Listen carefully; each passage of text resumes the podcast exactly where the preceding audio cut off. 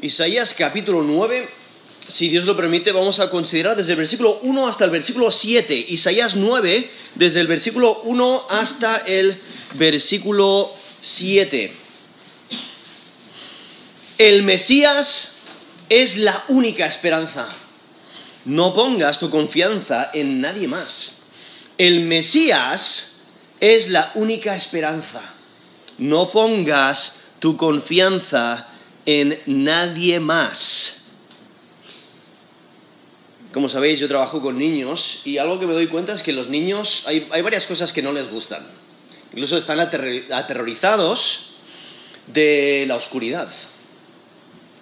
Están, ah, eh, em- em- empiezan a llorar si les aplastan. ¿no? Muchos niños, por, por diversión, pues se tiran encima de los otros y, se- y llega un punto, o sea, al principio es un juego, pero llega un punto que ya es demasiado.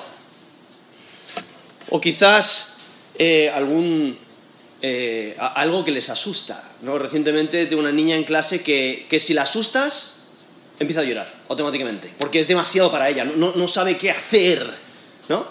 Ah, o tenía otra niña en años anteriores que el, mencionar una araña, o el mencionar, o hacer un juego donde hay un, un animal como una serpiente, un cocodrilo, un lobo, eh, se paraba y es que no podía, no podía, demasiado eh, susto le daba.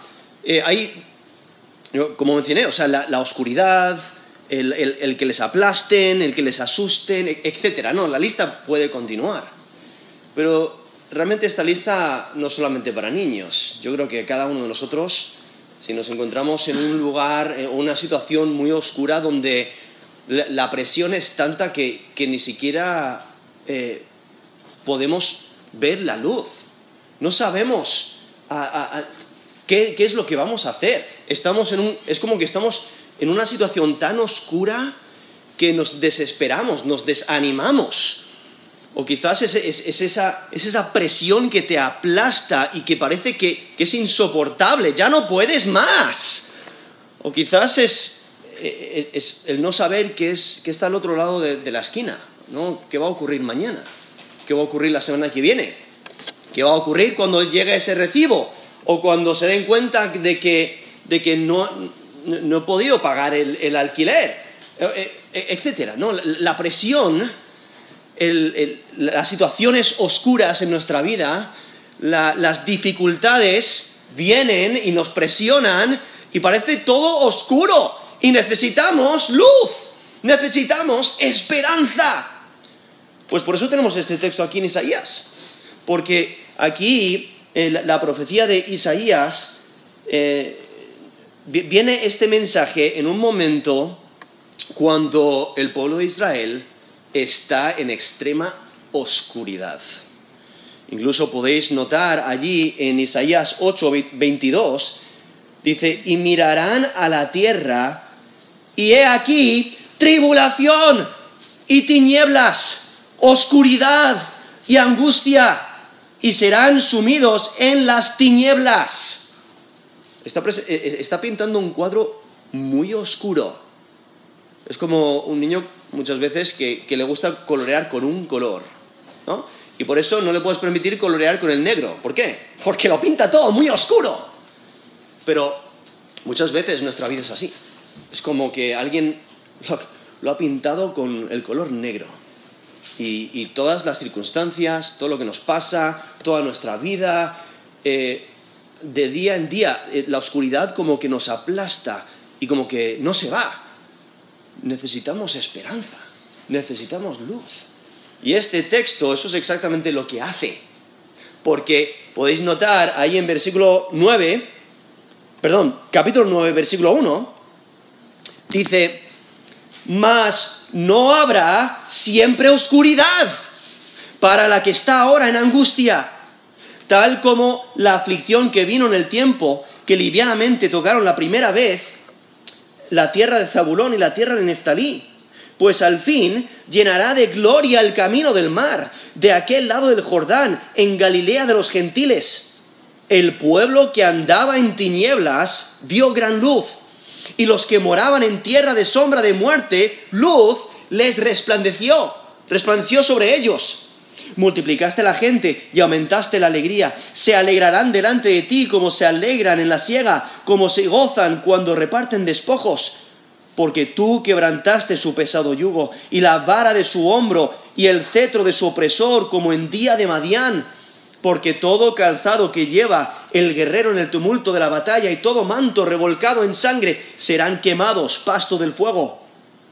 Porque un niño nos es nacido Hijo nos es dado, y el principado sobre su hombro, y se llamará su nombre, admirable consejero, Dios fuerte, Padre eterno, príncipe de paz. Lo dilatado de su imperio y la paz no tendrán límite sobre el trono de David y sobre su reino, disponiéndolo y confirmándolo en juicio y en justicia desde ahora y para siempre. El celo de Jehová de los ejércitos hará esto.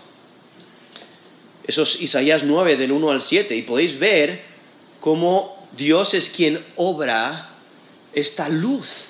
Él es quien da el gozo, es quien da paz a una situación tan desesperada.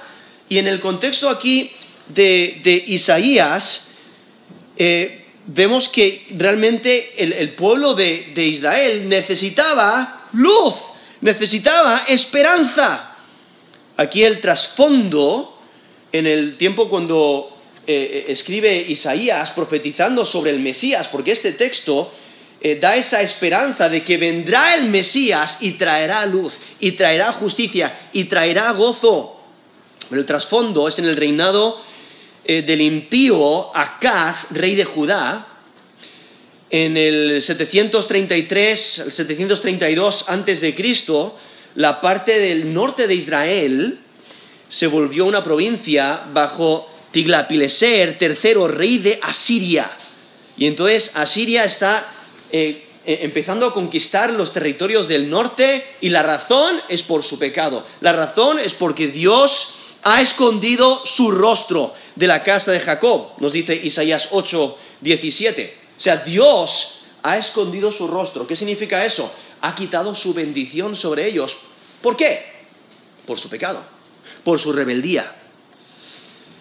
Y, pero a, pesar de esta oscuridad, de esta presión que está causando a Siria, esa invasión, todo el destrozo, toda la pérdida, toda la tristeza, todo el rechazo, todo el cautiverio, la desesperación, o sea, estando en una situación extremadamente oscura viendo el horizonte y, viendo eh, eh, destrozo, viendo toda clase de maldad. ¿Qué es lo que hace la persona de fe o el remanente fiel? El capítulo 8, desde el versículo 11 al 22, vemos como el remanente, el remanente fiel, por su fe, tiene esperanza. Tiene esperanza en Dios. Por ello, tiene una orientación diferente.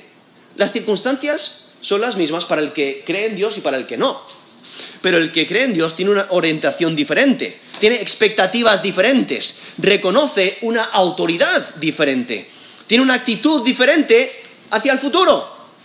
Conoce que Dios está con él en el presente y espera en las bendiciones futuras de Dios, confía en las promesas de Dios.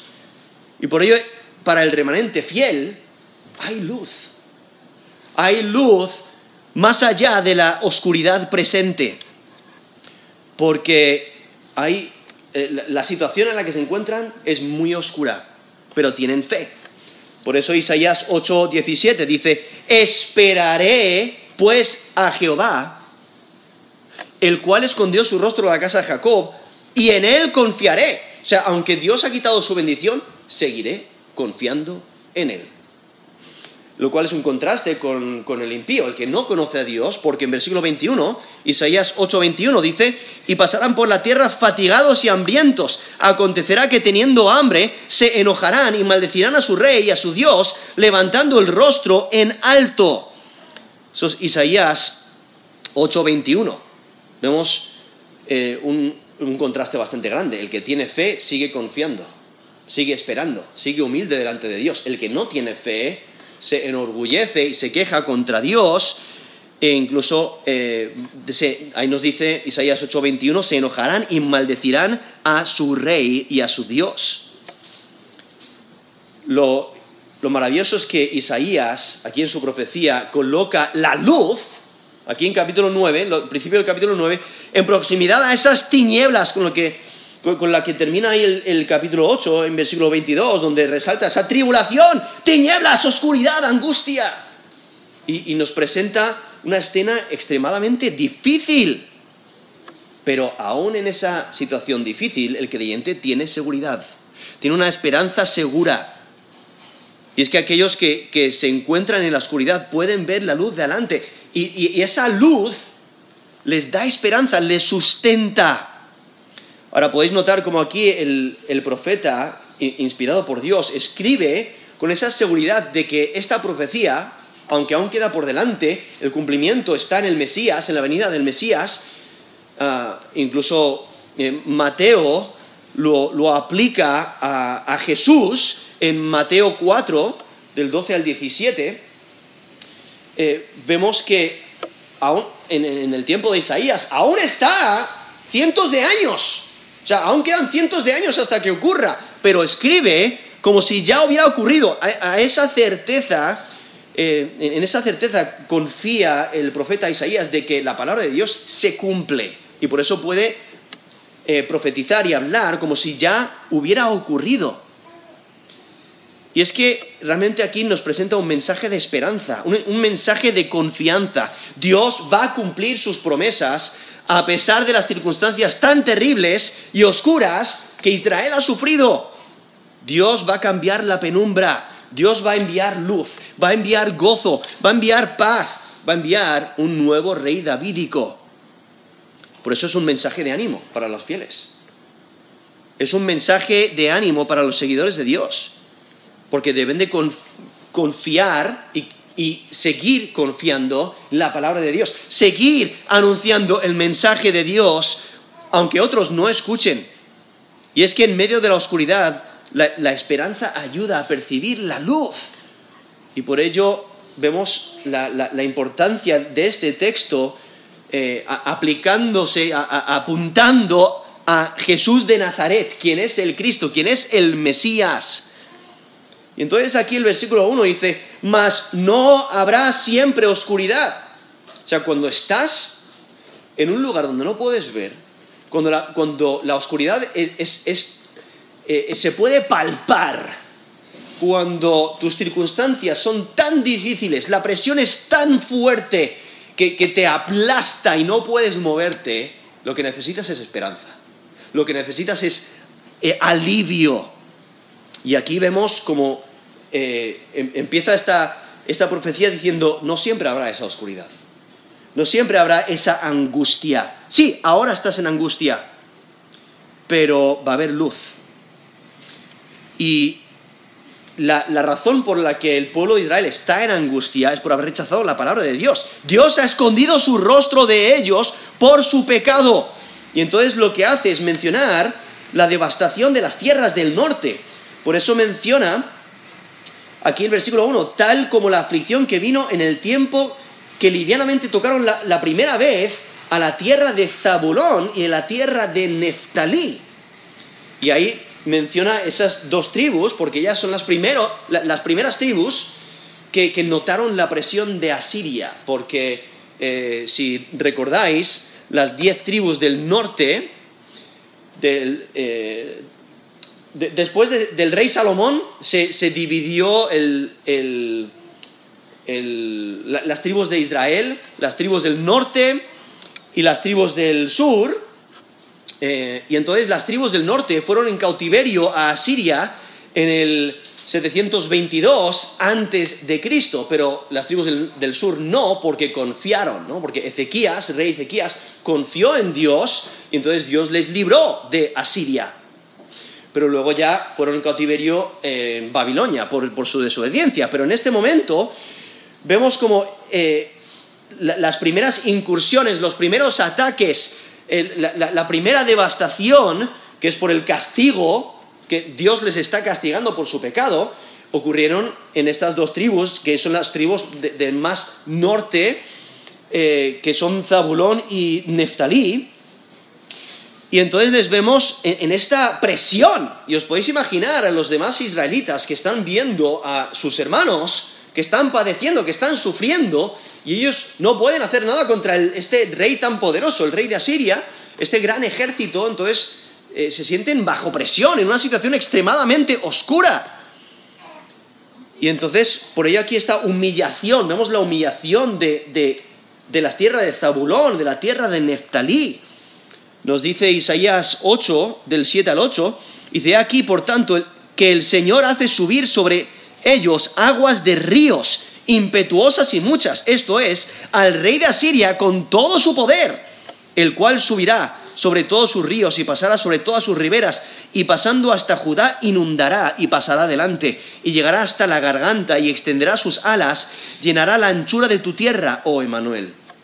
Eso es Isaías 8, del 7 al 8, y presenta el, ejército de Asiria que viene inundando, ¿no? aplastando, creando oscuridad.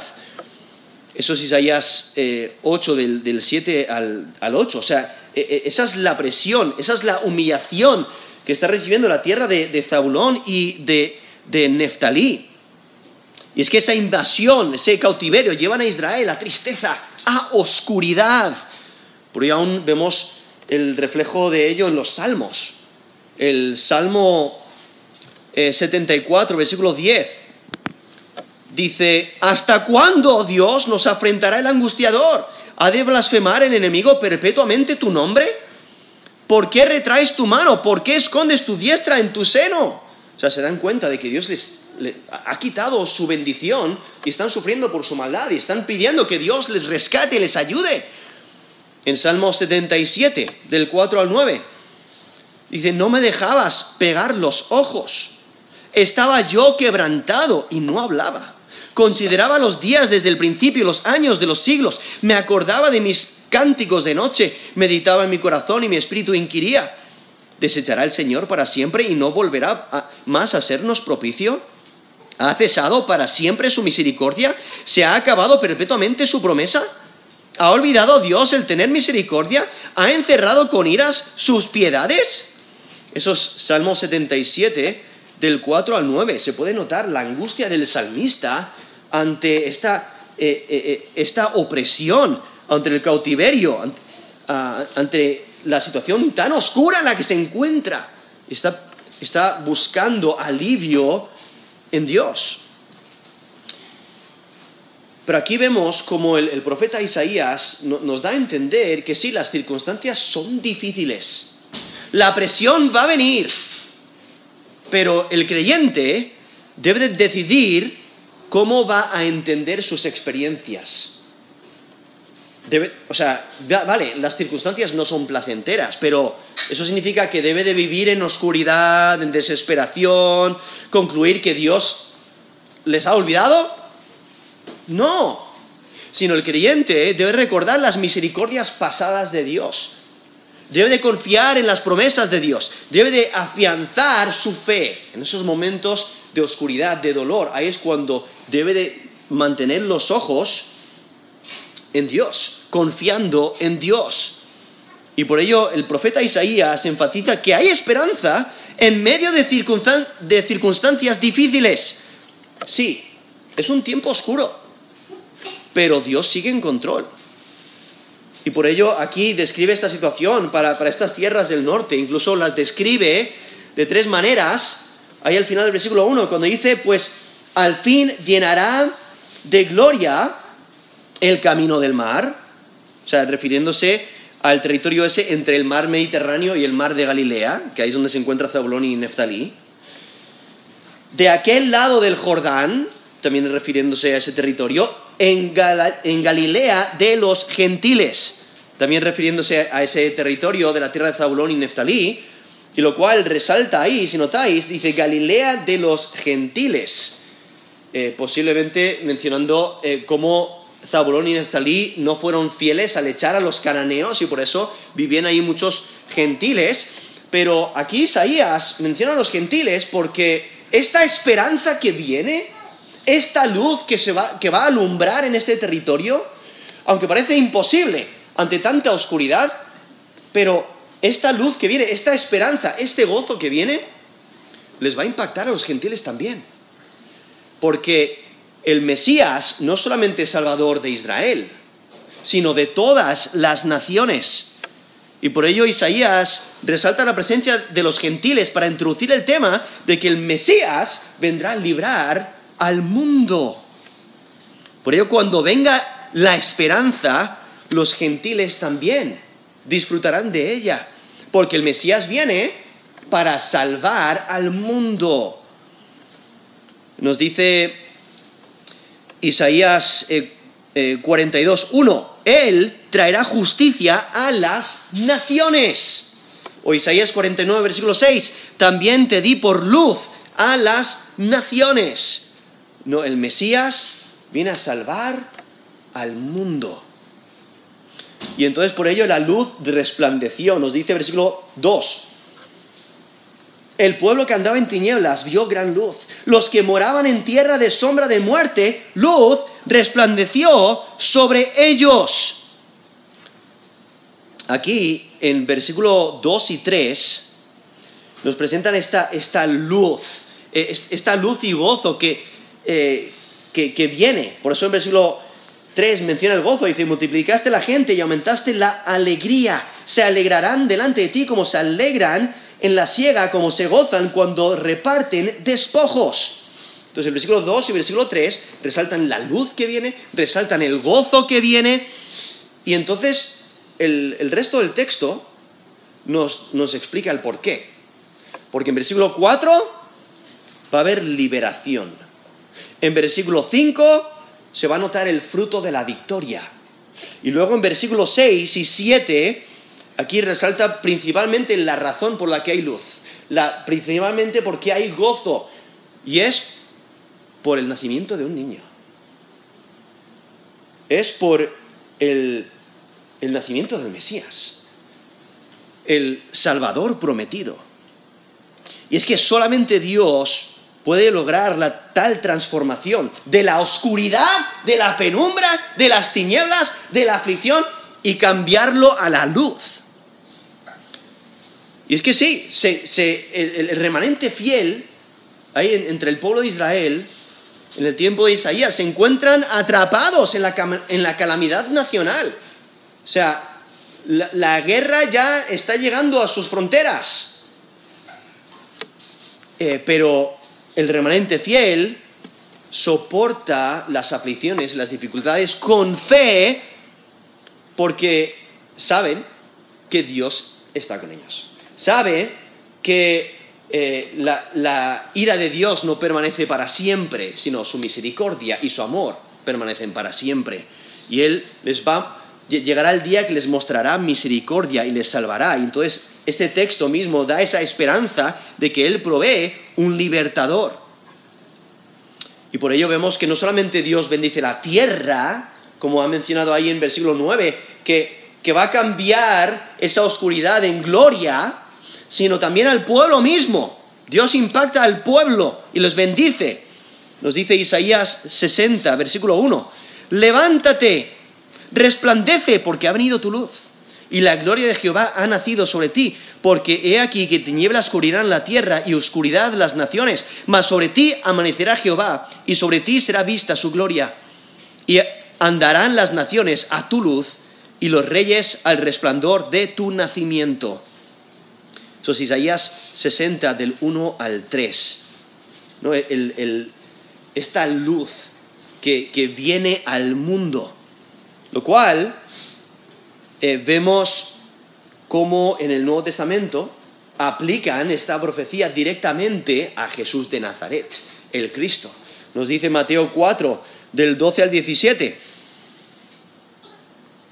Dice, cuando Jesús oyó que Juan estaba preso, volvió a Galilea y dejando a Nazaret, vino y habitó en Capernaum, ciudad marítima, en la región de Zabulón y de Neftalí, para que se cumpliese lo dicho por el profeta Isaías cuando dijo tierra de Zabulón y de Neftalí, y tierra de Neftalí, camino del mar y al otro, al otro lado del Jordán, Galilea de los gentiles, el pueblo asentado en tinieblas vio gran luz, y los asentados en región de sombra de muerte, luz les resplandeció.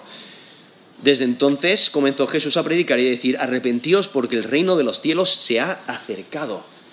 Eso es Mateo 4, del 12 al 17, donde aplica este texto de Isaías directamente a, Jesucristo.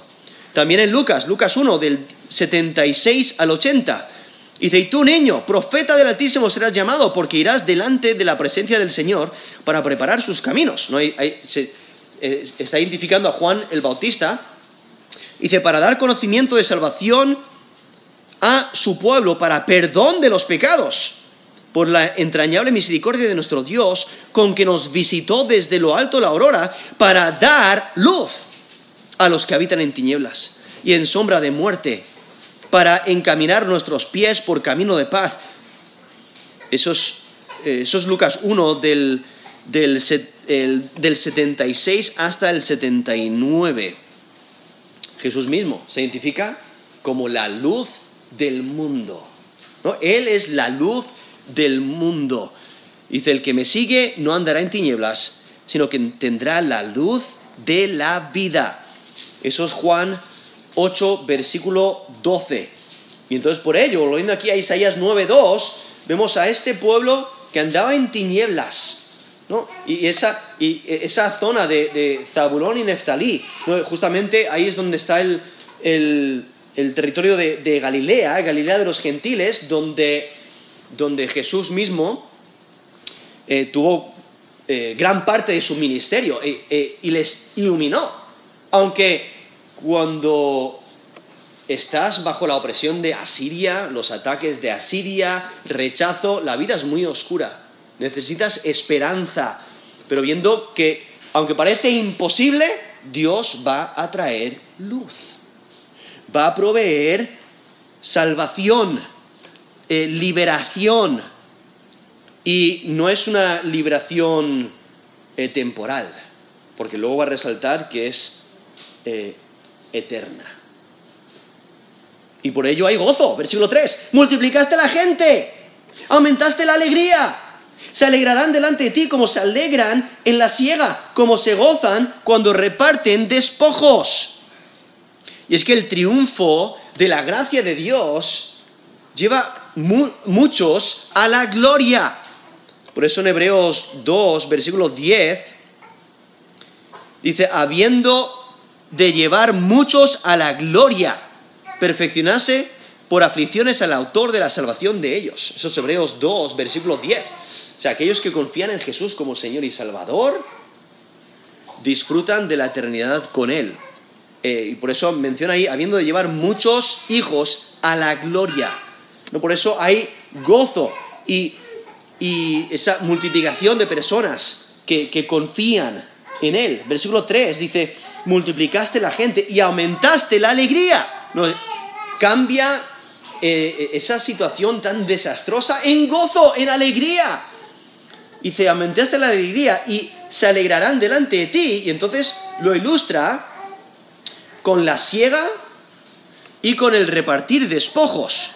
O sea, en estos dos ámbitos que menciona, eh, contrastan porque está mencionando la siega, donde eh, los, agricultores han trabajado y entonces reciben una abundante cosecha y entonces el gozo es extremo.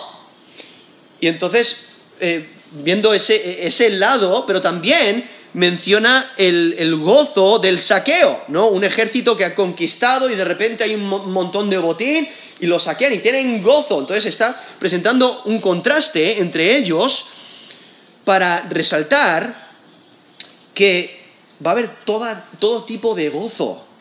El gozo va a ser completo, porque Dios es quien da la cosecha, Dios es quien da la victoria.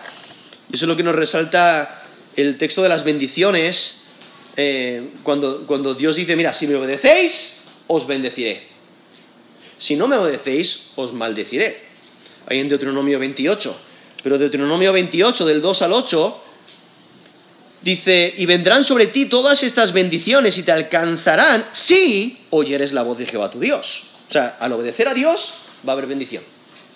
Dice, bendito serás tú en tu ciudad y bendito en el campo, bendito el fruto de tu vientre, el fruto de tu tierra y el fruto de tus bestias, la cría de tus vacas, los rebaños de tus ovejas, benditas serán tu canasta y tu artesa de masar, bendito serás tú en tu entrar y bendito en tu salir. Jehová derrotará a tus enemigos que se levanten contra ti, por un camino saldrán contra ti y por siete caminos huirán delante de ti. Jehová te enviará su bendición sobre tus graneros y sobre todo aquello que pusieres tu mano.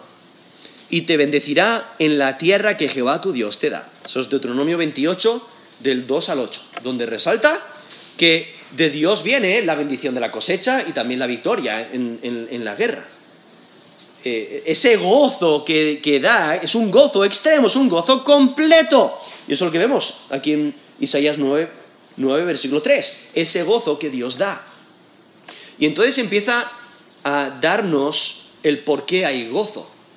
Y menciona dos referencias históricas, la opresión de Egipto, con la terminología que usa, pero también la opresión de Madián, lo que está resaltando es esta, opresión desesperante que están sufriendo por estos ataques de, Asiria. Eh, como mencioné antes, ahí en Isaías 8, del 7 al 8, pues de la manera que lo presenta es como una inundación. ¿Quién puede parar una inundación? No, muchos lo intentan. Intentan parar las inundaciones, eh, pero no pueden, porque eh, si, continúa llegando el agua y el agua y viene más agua, es como un tsunami que destruye todo y, arrasa todo. Entonces, de esa manera pinta el, rey de Asiria con todo su poder.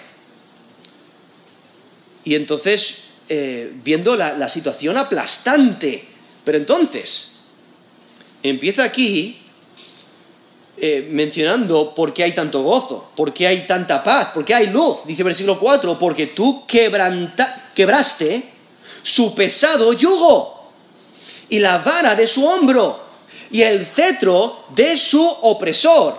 Ahora, esa, terminología que usa, ese pesado yugo, se refiere a sufrimiento como forma de vida.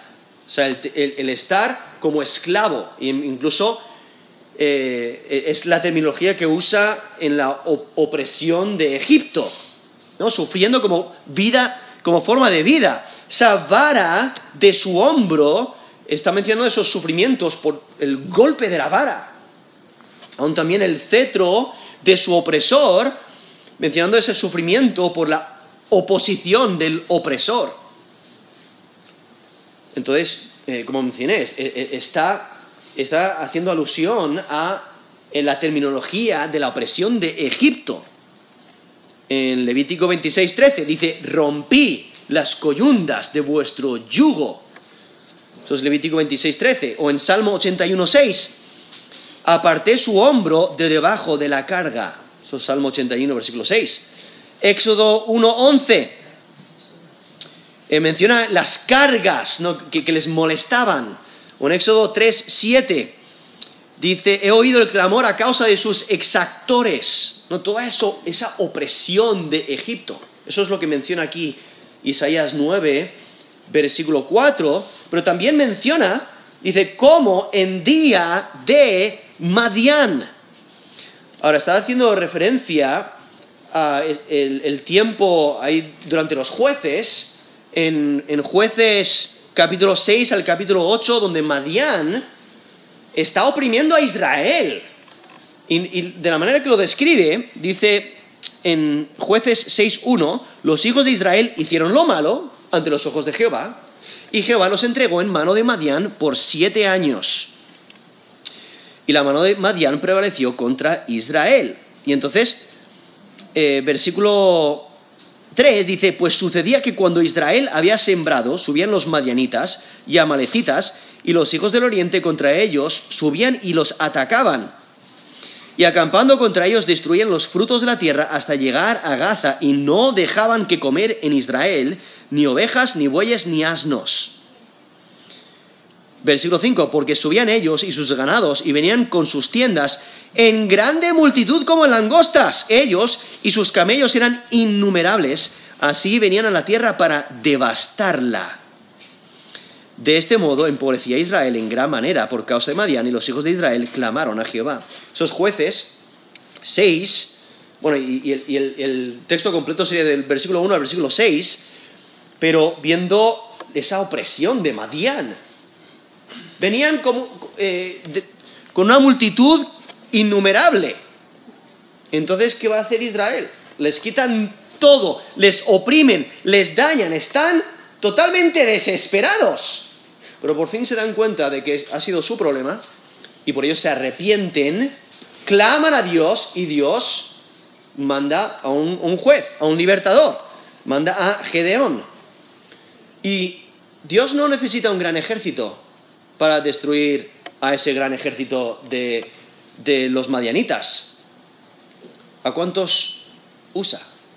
A 300, 300 hombres contra una multitud innumerable. Porque de Dios es la batalla, de Dios es la, es- es la guerra. Él tiene todo el poder. Y vemos cómo Gedeón, eh, por el poder de Dios, libra, y es, es interesante porque eh, menciona que Gedeón libra a Aser, a Zabulón y a Neftalí. Por eso aquí Isaías lo aplica directamente a su situación, diciendo, mira, Dios puede librar y lo hará. Exactamente como ocurrió ante esa opresión de, de Madián. ¿no? Por eso dice al final del versículo 4, como en el día de Madián. Y es que Dios libra en su tiempo. Él libra como Él quiere. Y por eso en Isaías 10, del 24 al 26, dice, Por tanto el Señor, Jehová de los ejércitos, dice así, Pueblo mío, morador de Sion, no temas de Asiria. Con vara te herirá y contra ti alzará su palo, a la manera de Egipto, mas de aquí a muy poco tiempo se acabará mi furor y mi enojo para destrucción de ellos. Y levantará Jehová de los ejércitos azote contra él como la matanza de Madián en la peña de Oreb, y alzará su vara sobre el mar como hizo por la vía de Egipto. Entonces Isaías 10, del 24 al 26, donde Dios promete liberación de, de esta aflicción. Nos dice Isaías 14, 25, quebrantaré al asirio en mi tierra, y en mis montes lo hollaré, y su yugo será apartado de ellos, su carga será quitada de su hombro. Eso es Isaías 14, versículo 25. O sea, cuando escuchas esas palabras alentadoras de que hay esperanza, de que la, liberación viene, entonces hay ese gozo extremo, incluso cuando es- estás siendo oprimido por la guerra, ¿qué es lo que quieres escuchar? Paz. Necesitas paz. Y entonces lo resalta en versículo 5, ahí, Isaías 9:5, cuando dice, porque todo calzado que lleva el guerrero en el tumulto de la batalla y todo manto revolcado en sangre serán quemados. Pastos, pasto del fuego. Se terminó ahí traducido pasto, se refiere a combustible, ¿no? Lo, que- lo, que, lo, que, lo que se echa al fuego y se quema. Y está resaltando que todo e- equi- equipamiento militar será quemado. ¿Por qué? No hay necesidad más eh, del equipo eh, del equipamiento militar porque va a haber paz. Entonces se va a quemar. Habrá paz y todo artilugio para la guerra desistirá. Como las espadas, las lanzas, incluso nos menciona Isaías 2.4, volverán sus espadas en rejas de arado y sus lanzas en hoces. Entonces Isaías 2, 4. Ya no necesitan espadas porque hay paz. No hay pleito, no hay altercados, no, no hay guerra. Pues entonces, ¿para qué tener una espada? Eh, vamos, y las vuelven en rejas de arado. ¿O para qué las lanzas? No, las, las convierten en hoces, ¿no? Eh, en herramientas de trabajo porque ya no necesitan herramientas para la guerra. Porque hay paz.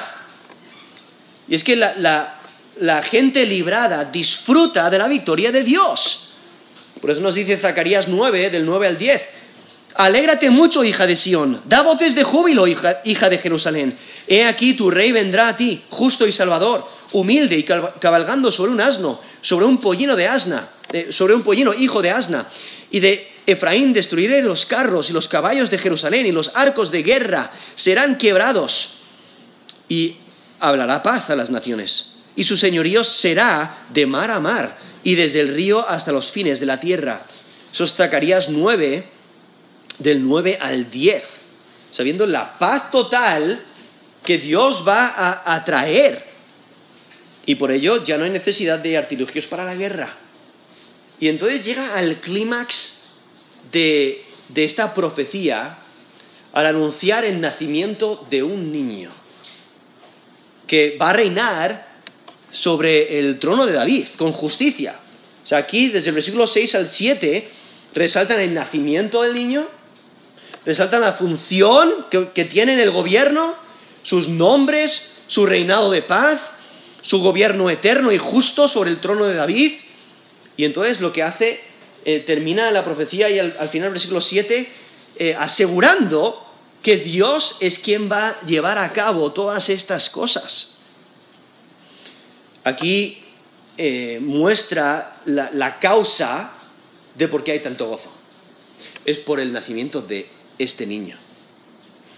Y el énfasis no está en lo que el niño hará, sino en el nacimiento de este niño. Presenta aquí un anuncio de nacimiento. Aquí dice, porque un niño nos es nacido, un hijo nos es dado. Esas dos frases, nos es nacido y nos es dado, e, e, está expresando la misma idea, es paralelo y vemos que eh, nos es dado, o sea, Dios es quien eh, le da, Dios es, Dios es quien lo, em, lo lleva a cabo. Esto no es una coincidencia. Dios en su gracia lo completa. Y este niño, quien es nacido, este niño quien es dado, es comparable al Emanuel a Dios con nosotros, lo cual es la profecía en el capítulo 7, versículo 14, dice, porque el Señor mismo os dará señal, he aquí que la Virgen concebirá y dará a luz un hijo y llamará su nombre Emanuel. Entonces, ahí en Isaías 7, 14, menciona el nacimiento de este niño, quien es Dios con nosotros, y entonces aquí otra vez en, en Isaías 9, 6, vemos eh, que están hablando del mismo niño. Estas dos profecías hablan del mismo niño que gobernará sobre el trono de David con justicia. Este niño va a nacer. Y, en su venida, todos los resultados de su venida se afirman.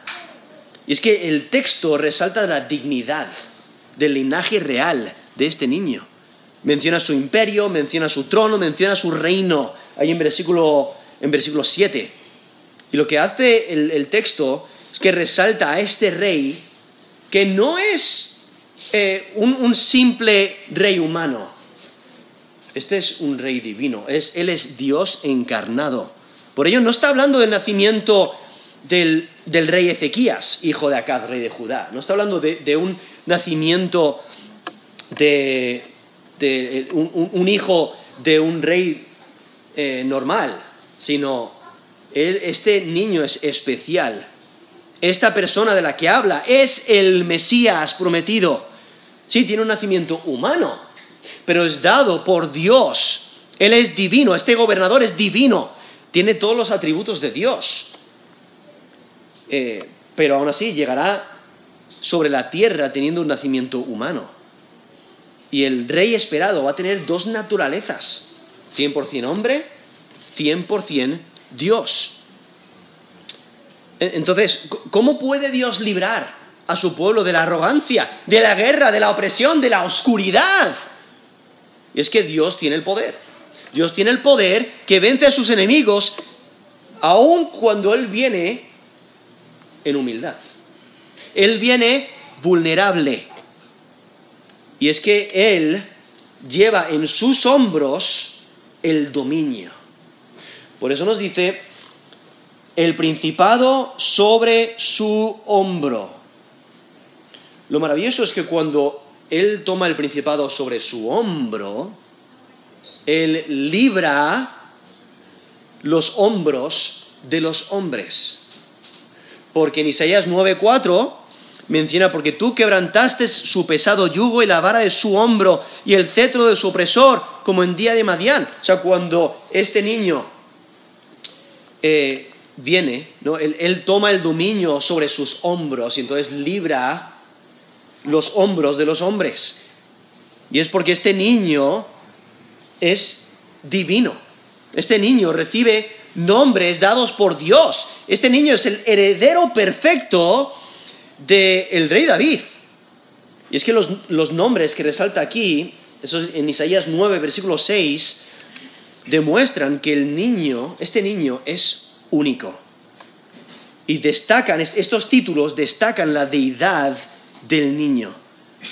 Este es el, el niño prometido, como mencioné antes de Isaías 7:14. Donde dice, he aquí la Virgen concebirá, dará, dará luz un, un hijo, llamará su nombre Emanuel. Él es Dios con nosotros. Por ello, Mateo, ahí en el Nuevo Testamento, en Mateo 1:23, aplica esa profecía a Jesucristo, ¿no? es Dios con nosotros. Y lo que este texto enfatiza es que el niño ha nacido, que refleja los atributos de Dios y manifiesta que Dios sí está con nosotros. Ahora, aquí podéis notar una lista de nombres, de títulos. Dice, admirable, consejero, Dios fuerte, Padre eterno, príncipe de paz. Hay que entender que en, hebreo comúnmente eh, los nombres se constituyen por dos palabras. Y por ello es natural que sean cuatro nombres de dos palabras. Aquí, eh, entonces, podéis notar admirable consejero, aunque aquí la Reina Valera pone una coma, eh, como si fueran nombres separados, pero realmente significa, es un nombre, admirable consejero. El segundo nombre sería Dios fuerte, el tercero, Padre eterno, y el cuarto, príncipe eh, de paz.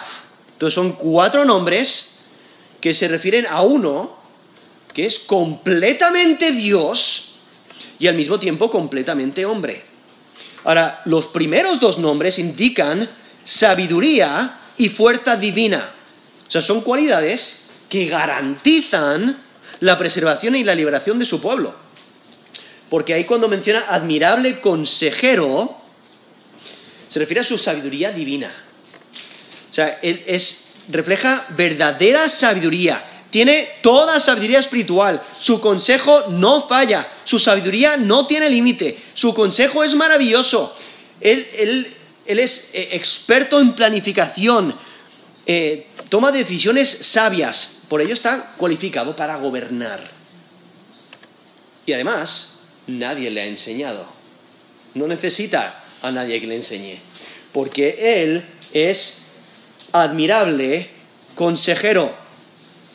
Aún Salomón, el hombre más sabio, su sabiduría tenía límite. Pero la sabiduría de este niño que nacerá, de acuerdo a la profecía de, aquí de, de Isaías, eh, va a tener eh, sabiduría divina, sabiduría total. No necesita consejo. Pero recuerda, tú sí necesitas consejo. Entonces, cuando necesites consejo, cuando no sepas lo que hacer, acude a Él para recibir consejo, porque Él es admirable consejero.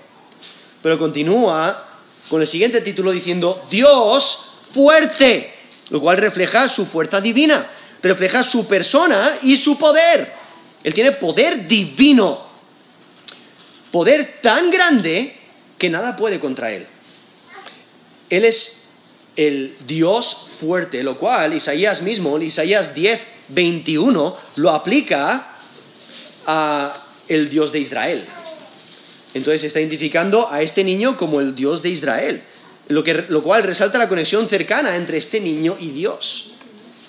Ahora, estos últimos dos nombres, Padre Eterno y Príncipe de Paz, muestran el resultado del ejercicio de sus atributos describe las condiciones que va a traer este rey eh, divino.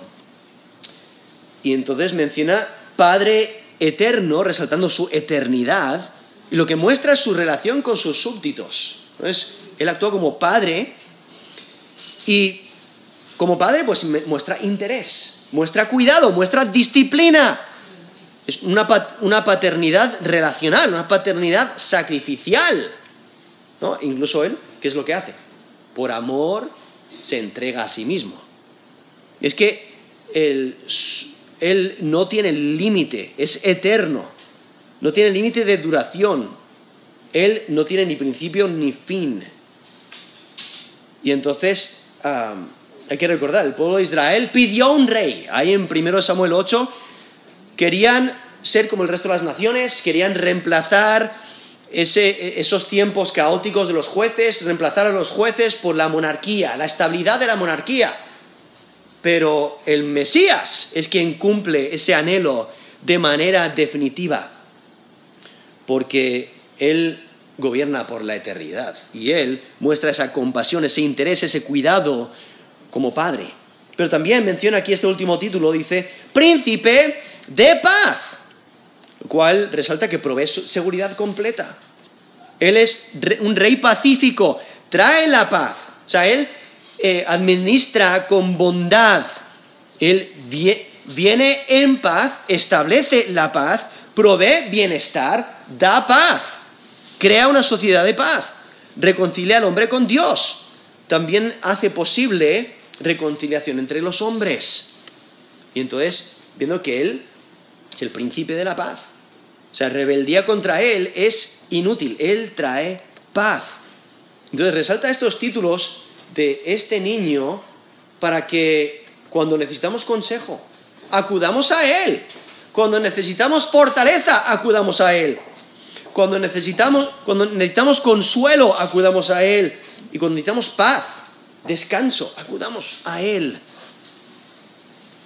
Y entonces el versículo 7 eh, resalta eh, su imperio, eh, resalta su, su trono y su reino.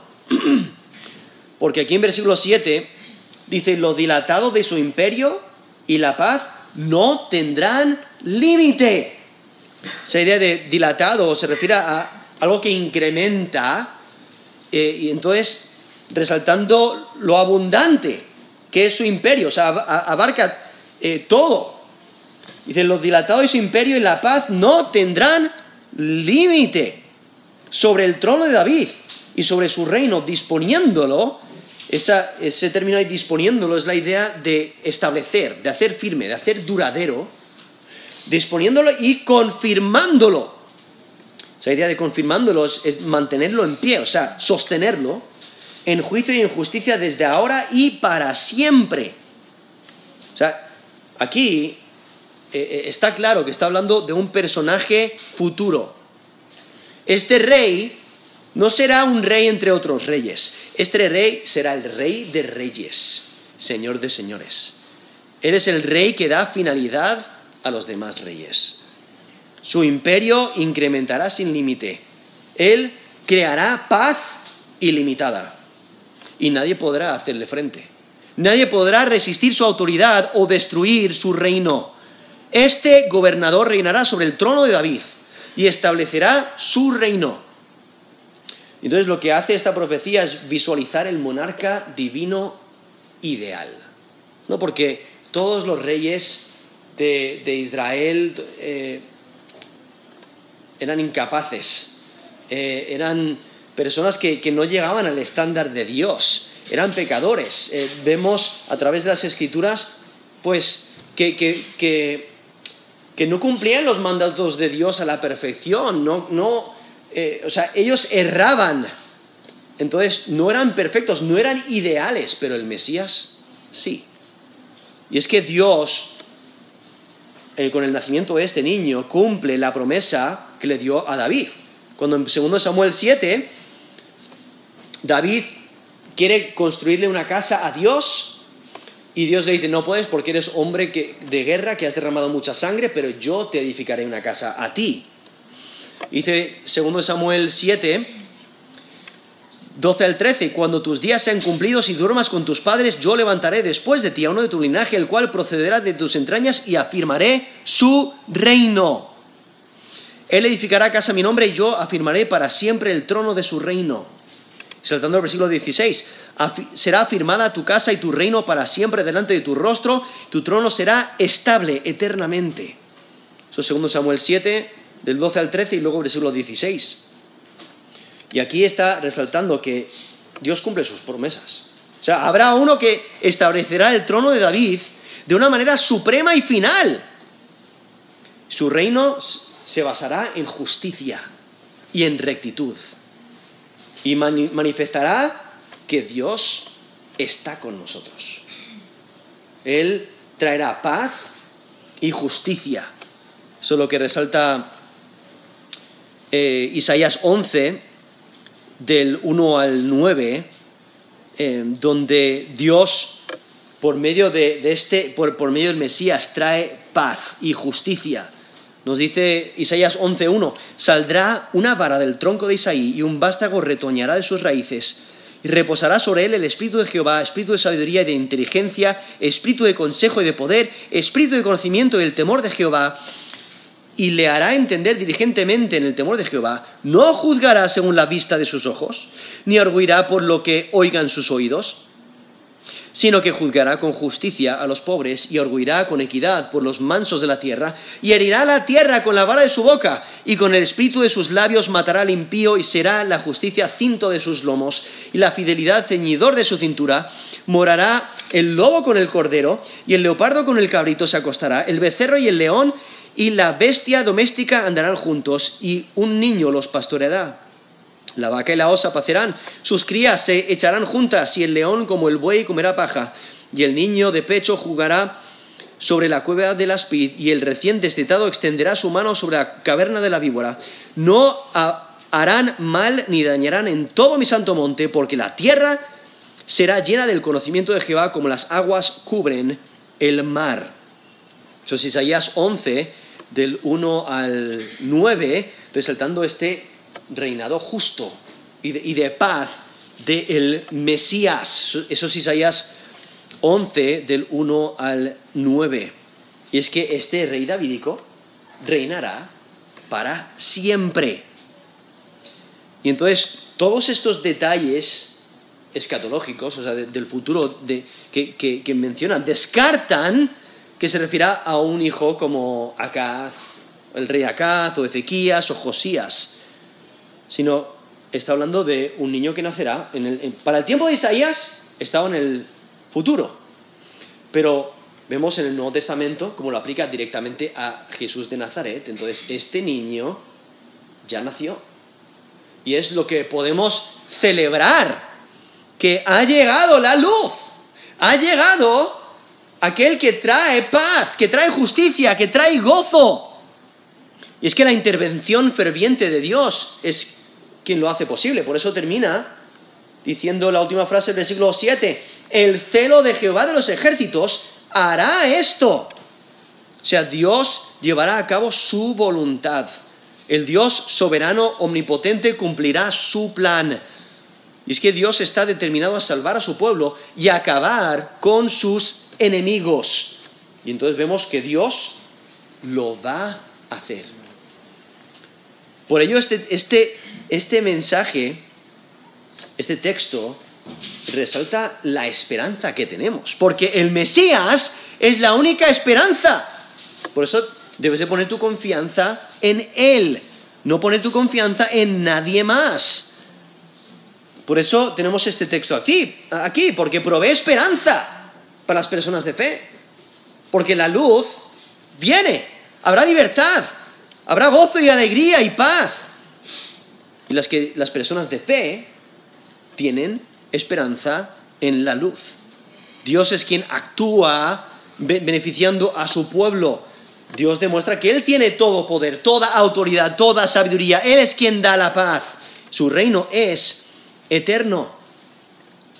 Entonces, no tenemos que desesperarnos en nuestras tribulaciones, sino que debemos de seguir confiando en Él. Pero muchas veces, bueno, pues nos, eh, no confiamos en la palabra de Dios, no confiamos en sus promesas, no nos sometemos a su autoridad, no confiamos en el plan de Dios, olvidamos la eternidad de Dios. Olvidamos lo que Dios quiere de nosotros. Buscamos la paz a nuestra manera. Buscamos e- extender nuestro reino en vez del el reino de Dios.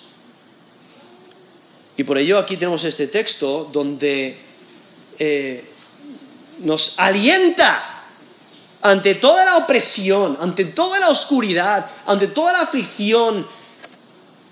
Eh, tenemos este texto que resalta que el Mesías es la solución. Él es la única esperanza. Y quizás estás aquí y estás desalentado. O quizás te oprimen.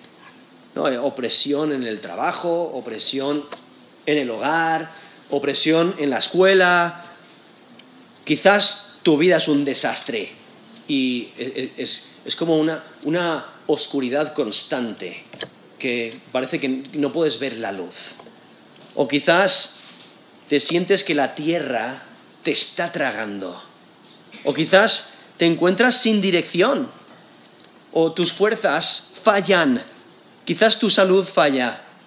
Quizás tu sabiduría no es suficiente. y no sabes qué hacer en tu situación. Quizás estás a punto de tirar la toalla. Pues por ello tenemos este texto. Porque hay luz, hay gozo, hay paz. Y se encuentran en el Mesías, Jesús de Nazaret, el Cristo. Dios está disponible para ayudar. Dios quiere y puede fortalecer. Él es quien da ánimo y descanso. Él es quien da paz. Él es la fuente de la sabiduría. Él tiene todo el poder. Él tiene todas las respuestas. Dios da consuelo y puedes confiar en Él. Por ello, debes de reconocer su autoridad. Debes de someterte a su palabra. Debes de obedecerle sin relinchar. Debes de gozarte en su reino, humillarte ante su presencia, reconocer su control y su poder, reconocer su sabiduría, confiar en su sabiduría, confiar en sus decisiones sin cuestionarle. Y anunciar el Evangelio. Anunciar la paz en Cristo. Anunciar el reino justo que viene y buscar consejo de Cristo. Confiar en el poder de Cristo. Descansar en el cuidado de Cristo. Obedecer la autoridad de Cristo. Esperar en el reino justo de Dios. Descansar en la paz que solamente Él provee. Vivir para Él. Confiar en su palabra. Confiar en sus promesas. Porque aún en tus circunstancias, en las circunstancias más difíciles que se puedan presentar, aún hay esperanza. Y hay esperanza por el Mesías que Dios ha provisto, quien es Jesús de Nazaret. Por ello, el, Mesías es la única esperanza. No pongas tu confianza en nadie más. Vamos a terminar en, en oración.